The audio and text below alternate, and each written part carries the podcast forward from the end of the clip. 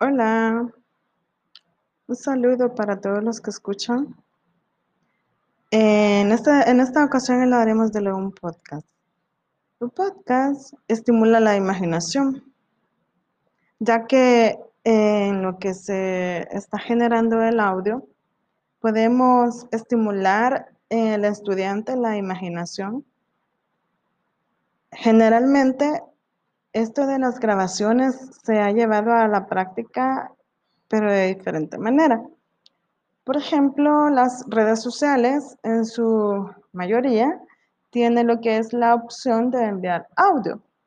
Como docentes nos hemos visto en la necesidad también de emitir los que son estos audios a través de esas redes sociales pero no dejamos evidencia en nuestra plataforma en la que tenemos los encuentros con los estudiantes.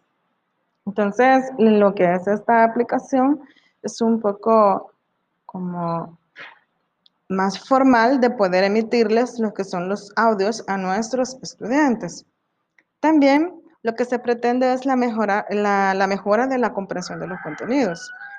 No soy partidaria de poder dar clases o temas completos o incluso desarrollar la clase a través solamente de audios. En lo particular, es una herramienta muy útil para generar los que son eh, avisos, notificaciones, explicación más específica de nuestras indicaciones, más cuando estas son muchas. También esto genera eh, la comunicación más estrecha con el estudiante.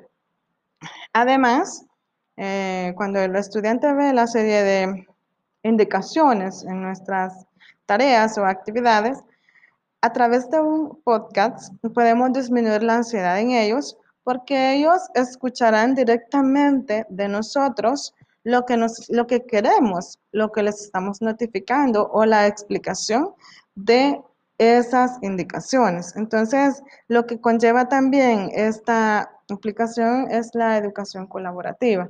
Pero aclaro, eh, es una herramienta genial al momento de dar indicaciones, avisos y notificaciones generales.